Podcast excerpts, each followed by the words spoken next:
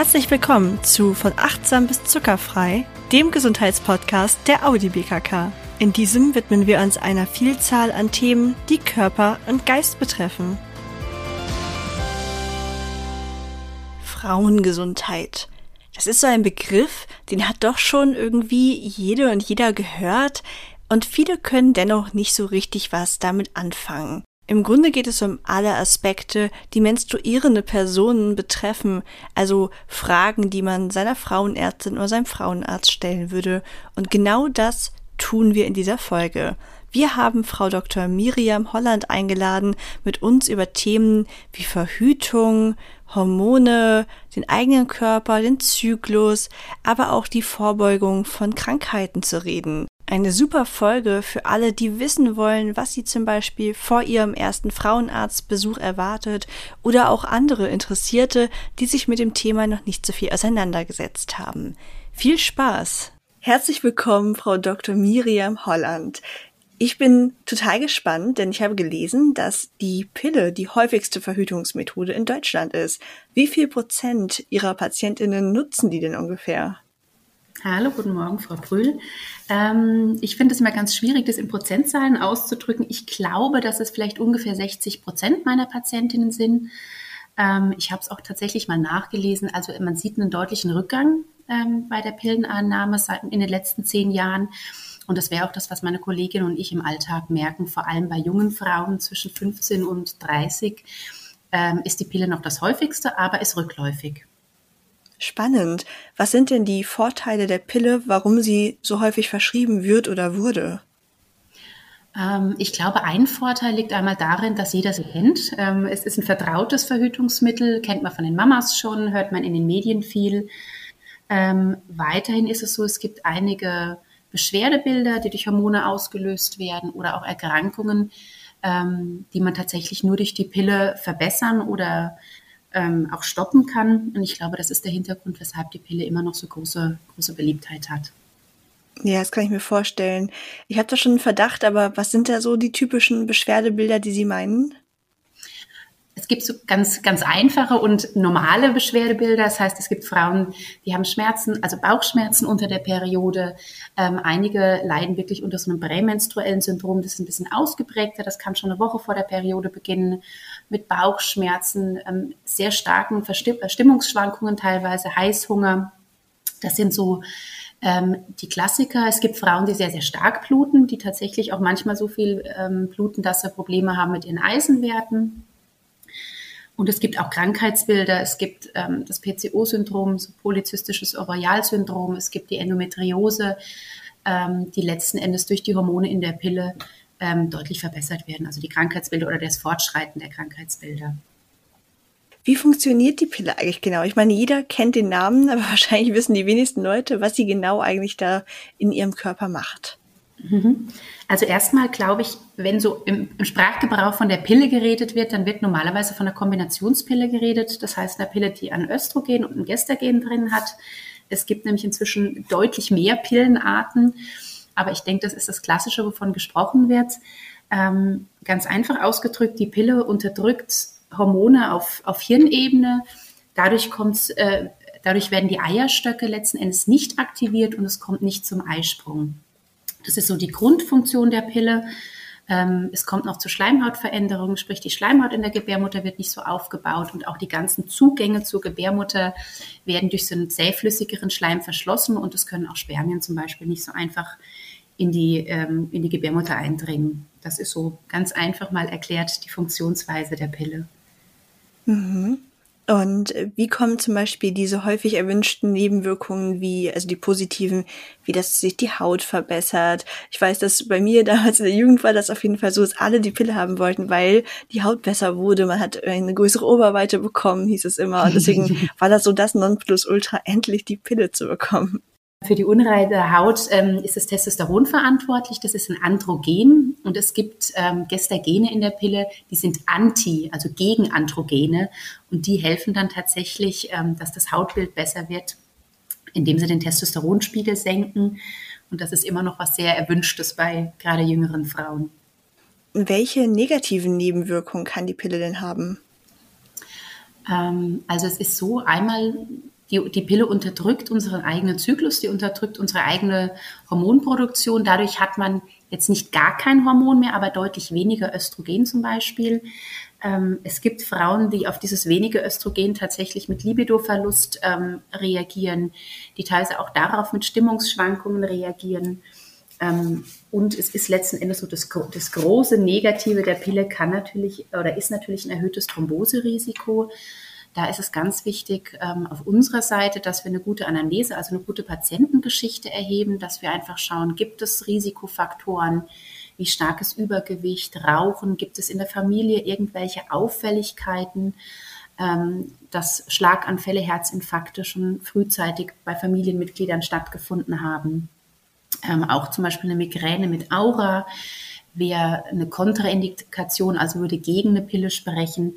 Und das wäre aber unsere Aufgabe, das zu erfragen und mit den Patientinnen herauszufinden, ob da eventuell Risikofaktoren da sind. Wenn man nun so eine Kontraindikation gegen die Pille hat, spricht das dann automatisch gegen jede Art von Pille oder kann es vielleicht auch schon helfen, einfach eine andere Unterart zu nehmen? Es gibt ja schließlich ganz verschiedene Anbieter. Genau, das war das, was ich am Anfang erwähnt habe. Die draußen äh, besprochene Pille ist normalerweise eine Kombinationspille mit einem Östrogen. Die meisten Faktoren, die zum Beispiel bezüglich einer Thrombose gegen eine Pille sprechen, hängen mit dem Östrogen zusammen. Also das heißt, man kann eine östrogenfreie Pille zum Beispiel wählen ähm, oder dann eben auf eine andere Verhütungsmethode übergehen. Aber gerade die jungen Frauen wollen häufig doch gerne mit einer Pille beginnen und daher würde man auf eine östrogenfreie Pille umsteigen. Ich habe schon öfter gehört, dass sowohl Kopfschmerzen, aber auch Magen-Darm-Beschwerden, Rückenschmerzen mit dem Zyklus zusammenhängen können. Können Sie mir das erklären? Ähm, in unserem Zyklus ändern sich die Hormone. Also sprich, ähm, man, man sagt, der erste Tag der Periode ist der erste Zyklustag. Das spricht, man hat eine erste Zyklushälfte bis zum Eisprung und eine zweite Zyklushälfte. Und die Hormone in der ersten Zyklushälfte sind von der Höhe her anders als in der zweiten. Man hat zum Beispiel in der ersten Hälfte einen starken Östrogenanstieg. In der zweiten Zyklushälfte dominiert dann sehr das Progesteron und beide Hormone fallen kurz vor der Periode ab. Und damit hängen auch die Beschwerden zusammen. Ähm, ein hohes Progesteron führt zu einer Muskelentspannung. Das heißt, Frauen haben kurz vor der Periode oder in der zweiten Zyklushälfte eher mal einen Blähbauch, ähm, haben eher mal ähm, tatsächlich Verstopfung, weil der Darm nicht so funktioniert. Und dann durch den Abfall der Hormone kurz vor der, vor der Periode kann es dann wieder dazu kommen, dass sich die Muskulatur verkrampft. Das spricht, sprich, was den Darm angeht, kommt es dann eher zu Durchfall. Es sind die klassischen Periodenschmerzen, die durch eine Muskelverkrampfung ähm, entstehen. Ähm, Rückenschmerzen können auch dadurch entstehen und bei Kopfschmerzen ist es tatsächlich auch so, die Schmerzempfindlichkeit nimmt zu durch diesen Hormonabfall und auch die ganzen Gefäßverengungen führen dann eher mal zu Kopfschmerzen oder auch bei Frauen, die unter Migräne leiden, tendenziell eher mal zu Migräneanfällen. Und was kann ich machen, wenn ich starke Regelschmerzen habe? Hm, da helfen wieder je nach Frau auch unterschiedliche Sachen. Grundsätzlich ist es einmal so, Wärme hilft den meisten einfach zu einer, zur Muskelentspannung. Ähm, da das Ganze, wie schon gesagt, auch muskulär bedingt ist, kann man tatsächlich auch mit Magnesium, wie bei Wadenkrämpfen zum Beispiel, ähm, dagegen arbeiten, dass man wirklich sagt, wenn man so die ersten Anzeichen merkt, fängt man an, äh, Magnesium ein bisschen höher dosiert einzunehmen. Man sagt nun mal also so zwischen 400 und 800 Milligramm. Ähm, wenn man ganz starke Periodenschmerzen hat, kann es natürlich auch mal sein, dass man zu Schmerzmitteln greifen muss oder sollte. Da ist auch der Tipp, dass man das eher frühzeitig macht, bevor sich so ein Schmerzberg aufgebaut hat. Nicht erst, wenn man so auf der Spitze dieses Schmerzberges, ste äh, Schmerzberges steht. Und es gibt tatsächlich Frauen, die so schlimme Periodenschmerzen haben, dass sie wirklich krankgeschrieben drei Tage zu Hause liegen. Es gibt ja auch Alternativen zur Pille, die auch teilweise gar nicht so selten benutzt werden. Was gibt es denn da so? Was ist da üblich? Mhm. Also wie schon gesagt, es gibt die klassische Pille mit einem Östrogen und einem Gestagen. Es gibt die östrogenfreie Pille. Ähm, dann ist ein Schritt weiter bei jungen Frauen. Teilweise gibt es Vaginalringe. Die haben die gleiche hormonelle Zusammensetzung wie eine Pille. Die werden in die Scheide eingelegt und geben quasi ständig ähm, ein bisschen Hormon ab. Die haben das gleiche Nebenwirkungsprofil, was eine Thrombose angeht, werden aber manchmal besser vertragen von Frauen, ähm, die zum Beispiel Kopfschmerzen unter der Pille haben, weil einfach das Hormon kontinuierlich abgegeben wird und nicht, nicht so schwankt in der Einnahme. Ähm, dann, wenn man einen Schritt weiter geht, gibt es die Spiralen. Das ist eben was, ähm, viele Frauen sagen, sie möchten nicht täglich was einnehmen, sie möchten von dem, einfach von der Hormonmenge runterkommen oder wegkommen. Da hat man die hormonellen Spiralen, man hat die, man hat die ähm, Kupferspiralen und dann gibt es gibt's, äh, auch immer noch diese Stäbchen, ähm, die auch ein reines Gestagen ähm, ausschütten. Die nehmen allerdings so ein bisschen ab in der, in der Anwendung. In den letzten Jahren wurde ja die hormonfreie Verhütung mit zum Beispiel der Kupferspirale oder dem Kondom als gesünder propagiert. Würden Sie sagen, dass es Vorteile für uns hat, wenn wir ohne Hormone verhüten? Mm, es ist schwer zu sagen. Also es gibt Paare oder junge Frauen, die sagen, sie kommen sehr gut mit, mit der Verhütung mit Kondom aus. Man hat da einmal natürlich noch den Zusatzfaktor, dass man sich auch vor Infektionskrankheiten schützt. Das finde ich immer ganz, ganz wichtig dazu zu sagen. Eine Pille schützt vor einer Schwangerschaft, aber eben nicht vor HIV, vor Hepatitis, vor anderen sexuell übertragbaren Erkrankungen. Das ist was, was ich zum Beispiel bei meinen jungen Frauen immer auch erwähne, dass das ein wichtiger Faktor ist. Ähm, grundsätzlich gibt es natürlich auch natürliche Verhütungsmethoden, dass man sagt, über Temperatur messen, über Hormonmessen im Urin, dass man einfach schaut, wann sind die fruchtbaren Tage, wann nicht. Man kann nicht pauschal sagen, dass das eine immer besser ist als das andere. Es gibt Frauen, für die ist das Hormonfreie besser. Da passt, die, da passt letzten Endes die Lebenssituation, dass man sagt, Mensch, wenn es passieren sollte, dass ich schwanger werde, wäre es kein Drama oder die sind einfach so gewissenhaft, dass sie gut natürlich verhüten können. Es gibt aber eben auch Frauen, die einmal sagen, Mensch, ich schaffe es tatsächlich nicht, da immer verantwortungsbewusst mit einem Kondom zu verhüten. Dann ist es gerade bei jungen Frauen so, dass ich schon sagen würde, dann ist es auch wichtig, dass eine Verhütung da ist, dass eben keine ungewollte Schwangerschaft entsteht. Und es gibt eben auch Frauen, die ein Beschwerdebild haben oder auch Erkrankungen haben, ähm, wo man wirklich sagen würde, da ist die Pille das Gesündere für diese Frauen. Sie sprachen gerade schon andere Geschlechtskrankheiten an, die beispielsweise nur über ein Kondom verhindert werden können. Haben Sie da eine Empfehlung für junge Frauen, aber auch welche, die einfach ihren Sexualpartner vielleicht gerade wechseln? Wie sollte man mit dem Thema umgehen? Was sollte man ansprechen und untersuchen lassen? Hm, ich finde es sehr wichtig. Ich erwähne das auch tatsächlich auch schon bei meinen ganz jungen Mädchen, die zur ersten Pillenverschreibung kommen, dass ich sage, die Pille schützt von einer, vor einer Schwangerschaft. Die Pille ist ein gutes Verhütungsmittel, aber eben es gibt auch noch andere Dinge draußen, die man sich über Geschlechtsverkehr ähm, holen kann. Ähm, dazu zählen HIV, Hepatitis, die leider eben nicht rückläufig sind, sondern einfach nur das Gespräch darüber nicht mehr so stattfindet. Ähm, ich finde es sehr wichtig. Ich empfehle meinen jungen Frauen dann in der Regel, dass man sagt, Mensch, einmal zum Hausarzt gehen oder bei uns ähm, einmal zusammen mit dem Partner wirklich einmal Blut abnehmen la lassen, HIV-Hepatitis, sich auf HIV-Hepatitis testen lassen. Ich würde mit jedem neuen Partner, bevor das geklärt ist, tatsächlich mit Kondom verhüten. Sobald man sagt, okay, man hat sich HIV-Hepatitis getestet, wenn es jemand ist, der sagt, Mensch, ich habe schon viele Partner gehabt, dann könnte man auch tatsächlich mal so ein, nennt sich STD-Abstrich machen, also das äh, Sexual Transmitted Diseases, sprich anderweitige bakterielle oder virale Erkrankungen die eben über Geschlechtsverkehr übertragen werden, dann könnte man das alles mal testen lassen, dass man eben auch da auf der sicheren Seite ist. Wie sieht das denn bezüglich der Sicherheit aus? Gibt es da ein paar Verhütungsmethoden, die auf jeden Fall als sicherer gelten und die zu bevorzugen sind? Also es ist so, es ist weiterhin so, dass tatsächlich die, ähm, die hormonellen Verhütungsmethoden die sichersten sind, gefolgt von der Kupferspirale. Ähm, alles nicht hormonelle, sprich das Kondom, die, die natürlichen Verhütungsmethoden, ähm, die können sehr gut sein, wenn sie sehr gut angewandt werden. Ähm, aber da hat man natürlich einen großen, einen großen Anwendungsspielraum. Das heißt, ähm, grundsätzlich ist es so, dass man sagt, hormonell, gut hormonell eingenommen oder auch eine, eine Spirale hat zum Beispiel, eine hormonelle Spirale hat den höchst, die höchste Sicherheit, die wir bekommen können. Ähm, eine gut eingenommene Pille hat eine sehr, sehr hohe Sicherheit, gefolgt dann auch von den, von den ähm, Kupferspiralen. Alles andere hängt, ist, ist viel ähm, Anwenderinnen abhängiger und hat aber im Schnitt auch tatsächlich eine, eine bisschen niedrigere Sicherheit, was die Verhütung angeht. Mhm. Wenn ich jetzt meine Verhütungsmethode wechsle, insbesondere vielleicht, wenn ich von hormoneller auf hormonfreie oder andersrum wechsle, muss ich mich dann auf Veränderungen an meinem Körper einstellen?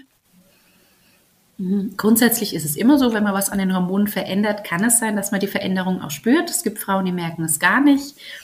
Ähm, wenn man zum Beispiel, was wir sehr klassisch sehen, von der Pille entweder auf hormonfrei oder auf eine Spirale wechselt, dann ähm, spüren viele Frauen ihren Zyklus wieder. Also viele Mädchen fangen ja sehr, sehr jung an, eine Verhütungsmethode, gerade die Pille zu nutzen und wechseln irgendwann weg. Und dann ähm, kommen sie häufig mit Dingen, dass sie sagen, Mensch, jetzt habe ich plötzlich in der Mitte des Zyklus Bauchschmerzen oder der Bauch zieht zur Periode hin, die Periode wird stärker. Ähm, man hat auch mal wieder Kopfschmerzen, Rückenschmerzen. Das sind häufig, oder genau, habe ich vergessen, auch die Brust, dass man sagt, die Brust reagiert, ähm, dass die Brust mal spannt in der zweiten Zyklushälfte. Das wird dann zum Beispiel nicht durch die Spirale ausgelöst, sondern dadurch, dass die Unterdrückung durch die Pille weg ist. Also sprich, man, man, man spürt seinen eigenen Zyklus wieder. Das ist so was ganz Klassisches, äh, was wir im Alltag sehen. Seit einigen Jahren ist es bei mir im Umfeld so, oder auch wenn ich so in den Medien mich umschaue, dass mir der Begriff Endometriose immer häufiger begegnet. Was ist das denn genau? Ähm, Endometriose ist eine chronische Erkrankung, ähm, bei der es ähm, Zellen, die normalerweise nur in der Gebärmutter vorkommen, also Gebärmutter-Schleimhautzellen, auch außerhalb der Gebärmutter gibt. Die können in den Eileitern sitzen, die können in den ähm, Eierstöcken sitzen, die können im Bauchraum sitzen, die können in der Blasen Wand, in der Darmwand sitzen. Also gibt es multiple Orte, wo die vorkommen können. Man nimmt an, oder eine der Theorien ist, dass es durch einen Rückfluss in der Periode ist, sprich, dass Zellen nicht nur nach außen ablaufen, ähm, Schleimhautzellen, sondern auch in den Bauchraum.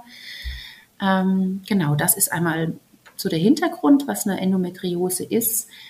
Ähm, das Beschwerdebild ist sehr, sehr vielfältig und für uns ist es schön, dass es ein bisschen mehr in den Fokus gerät, dass ähm, sowohl Frauenärzte als auch Frauen ein bisschen mehr darauf achten, dass man sagt, hm, bei, bei bestimmten Beschwerden lässt man mal nachschauen, ob es vielleicht eine Endometriose sein könnte. Haben Sie das Gefühl, dass Endometriose häufiger vorkommt oder dass nur mehr darüber gesprochen wird? Ich glaube, sie wird zum Glück nur mehr in den Fokus gerückt. Ähm, es ist so, man hat eine sehr, sehr lange Erkennungsdauer, immer noch im fachlichen Bereich für eine Endometriose. Die liegt teilweise bei sieben bis zehn Jahren, sprich Frauen haben ganz, ganz teilweise auch noch länger. Ähm, Frauen haben es schon sehr lange Beschwerden, bis dann tatsächlich erst die Diagnose Endometriose gestellt wird. Daher ist es für uns fachlich schön, dass man sagt, es wird ein bisschen bekannter. Das Schwierige an der Endometriose ist, ähm, die hat ein sehr breites Symptombild. Und viele der Symptome sind auch Normalsymptome in der Periode zum Beispiel. Also sprich Frauen, die einige Tage vor der Periode starke Bauchschmerzen haben. Ähm, es gibt Frauen, die Schmerzen beim Geschlechtsverkehr haben. Es kann mal Blut im Urin sein oder im Stuhl.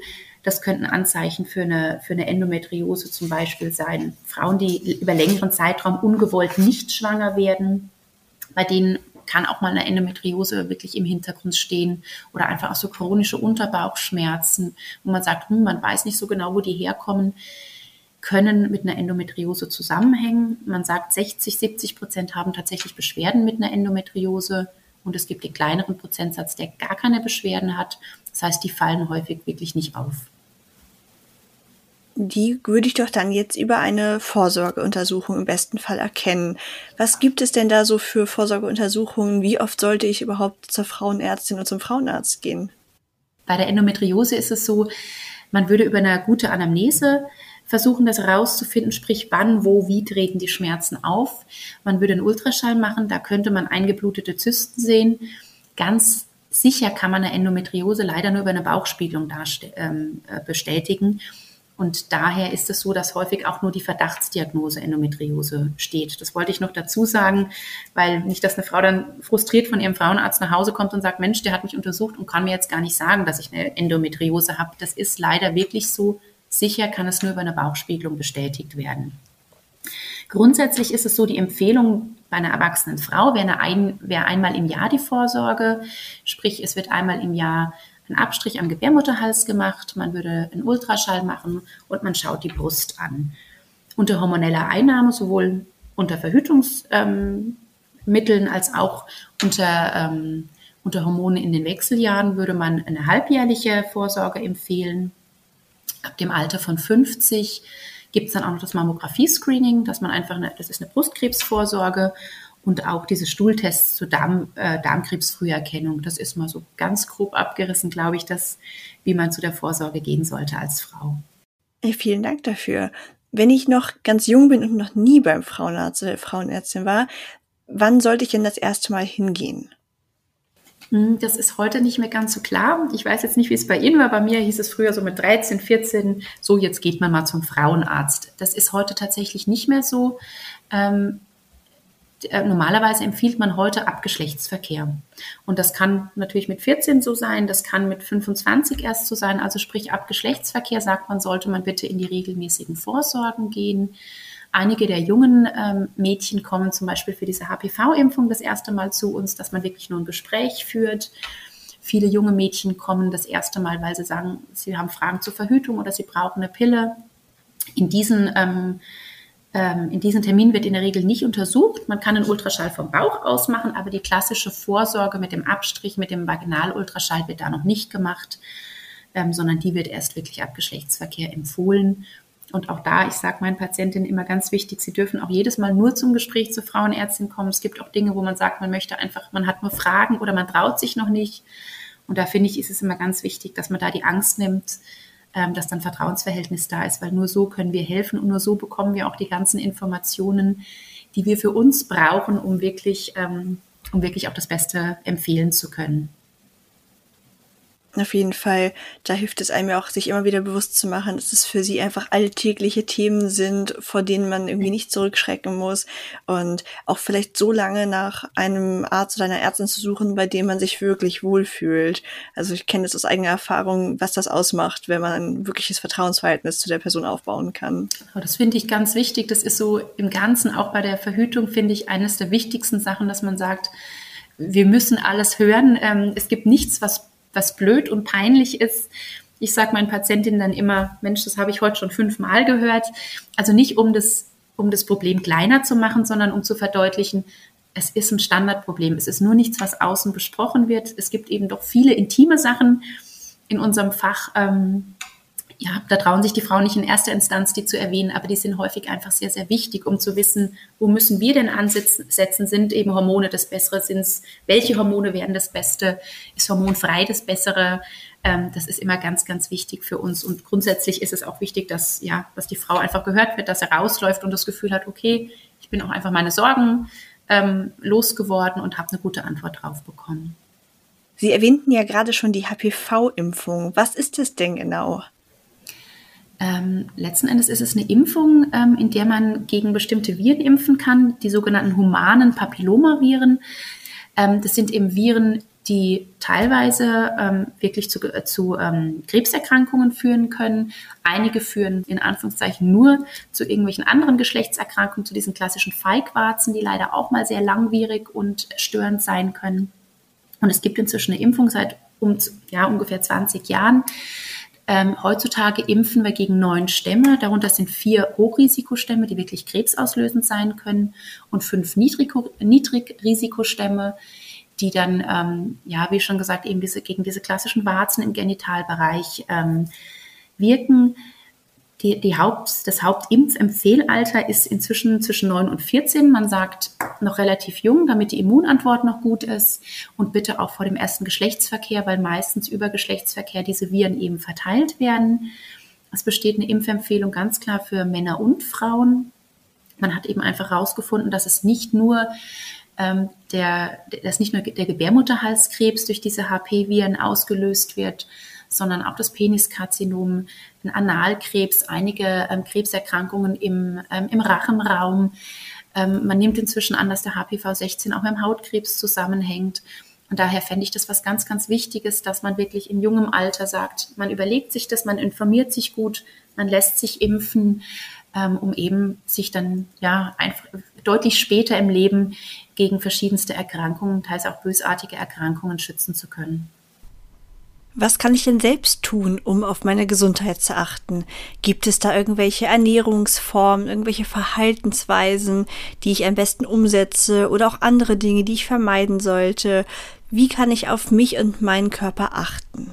Also grundsätzlich ist es so, ähm, ganz klassisch, nicht nur in unserem Feld, ist natürlich, wenn man sagt, alles, alle Giftstoffe, sprich Rauchen, Alkohol ähm, sein lassen oder in Maßen, gesundes Essen, ähm, viel Bewegung, Sport, ähm, auf ein, auf ein, ja, ein, ein normales Körpergewicht achten. Das sind Dinge, die auch in unserem Fach sehr wichtig sind, weil Nikotin zum Beispiel ein Risikofaktor für viele Krebs, Krebserkrankungen ist, Übergewicht, ähm, Nikotin ähm, sind Risikofaktoren für Erkrankungen, für Krebserkrankungen, für viele Veränderungen.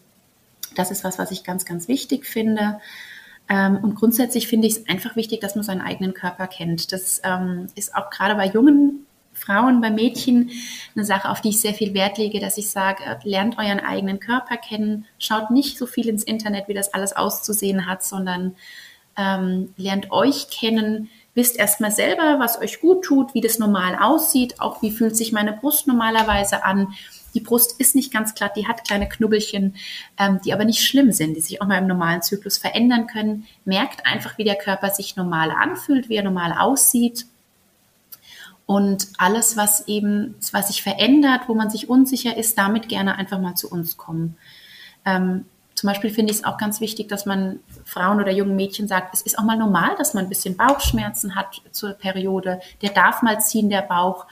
Aber man sollte eben jetzt keine übermäßigen Schmerzen haben oder ja, man sollte jetzt nicht handlungsunfähig im, im Alltag sein. Aber ich finde so ein gutes Gleichgewicht zwischen, es darf mal ziehen und ziehen, ohne dass es schlimm ist, ähm, zu, ja, wo ist es vielleicht dann doch auffällig, das ist wichtig. Also man muss nicht in Panik verfallen, wenn es dann mal irgendwo zieht. Das ist eben normal und das darf ein Zyklus auch so haben.